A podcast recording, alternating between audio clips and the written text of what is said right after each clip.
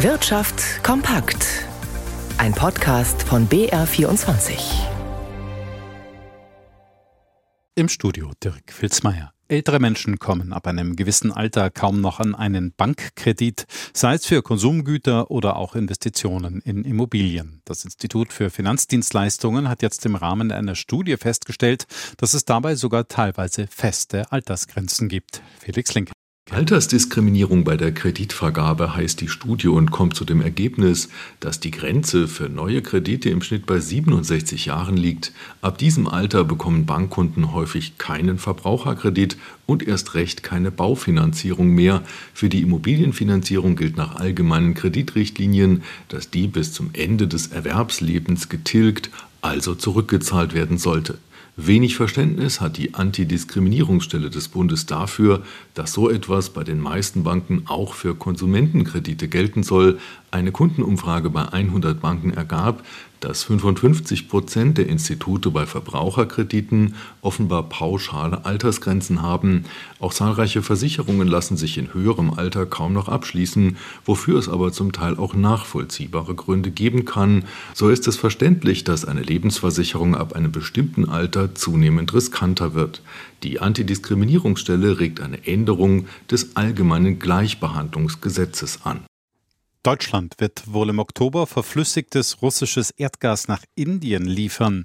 Es klingt angesichts der derzeitigen Umstände fast absurd, scheint aber festzustehen. Feste Lieferverpflichtungen zwingen das bundeseigene Unternehmen Cefe, eine frühere Tochter des russischen Energiekonzerns Gazprom, zu diesem Geschäft. Peter Hornung. Eine staatliche deutsche Firma, die russisches Gas bezieht und es nach Indien liefert. Zweifellos eine Konstellation, die politischen Sprengstoff in sich birgt.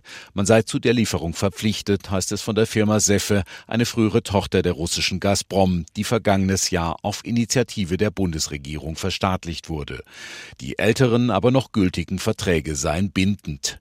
Anfang Oktober soll deshalb eine Lieferung von russischem Flüssiggas von einem belgischen Hafen aus nach Indien gehen. Vergangenes Jahr hatte die Lieferung von Flüssiggas an die Firma Sefe zunächst gestoppt, mit Verweis auf höhere Gewalt. Vor drei Monaten aber hatten die Russen diesen Lieferstopp wieder aufgehoben und so die nun deutsche Firma praktisch unter Zugzwang gesetzt, Indien das russische Flüssiggas wieder zu liefern. Dabei handle es sich aber nicht um eine Umgehung der Sanktionen, betont das Bundeswirtschaftsministerium in einem Schreiben an den NDR. Darüber hinaus könne man aber auf die Vertragsgestaltung der Firma Sefe nicht einwirken. Dennoch gibt es Kritik, so von der deutschen Umwelthilfe. Der Handel mit russischem Flüssiggas, so ein Vertreter der Umwelthilfe gegenüber der Nachrichtenagentur Bloomberg, er müsse sofort gestoppt werden. Weltweit werden bei der Produktion in Fabriken immer mehr Roboter eingesetzt, mit einer stark steigenden Tendenz. Wie die International Federation of Robotics mitteilte, wurden im vergangenen Jahr weltweit über 550.000 neue Roboter in Fabriken installiert, so viele wie noch nie.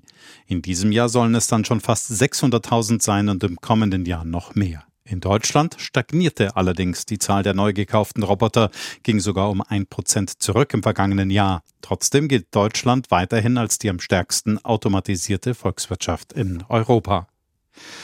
Aus den USA gibt es neue Wirtschaftsdaten, die sich wohl auch die dortige Notenbank genauer anschaut. Tobias Brunner in unserem Börsenstudio. Um welche Daten geht's denn da konkret? Um das Barometer zum Verbrauchervertrauen, das wird monatlich erhoben, wofür tausende Haushalte im ganzen Land befragt werden. Und es ist ein ganz guter Frühindikator dafür, in welche Richtung sich die Wirtschaft und die Ausgaben der Menschen entwickeln dürften. Das US-Verbrauchervertrauen ist im September jetzt weiter zurückgegangen, das Barometer also gefallen und das überraschend deutlich, wie es von Fachleuten heißt. Das bedeutet, die Stimmung unter den Verbrauchern hat sich eingetrübt. Das passt dazu, dass ja die Inflationsrate in den USA zuletzt wieder etwas gestiegen ist. Im Moment beträgt die Inflation dort 3,7 Prozent und auch deshalb hat die Notenbank Fed ja vergangene Woche sehr klar gemacht, dass eine weitere Zinserhöhung durchaus möglich sei und die Zinsen erstmal hoch bleiben werden. Daran haben die Anlegerinnen und Anleger auch diese Woche zu knabbern. Das hat man gestern schon gesehen. Die US-Börsen, die haben ihre anfänglichen Verluste jetzt ausgebaut. Der Dow Jones verliert genauso wie der DAX zur Stunde etwa 0,8 Prozent. Und noch ein Blick auf den Euro. Der notiert bei einem Dollar 0,590.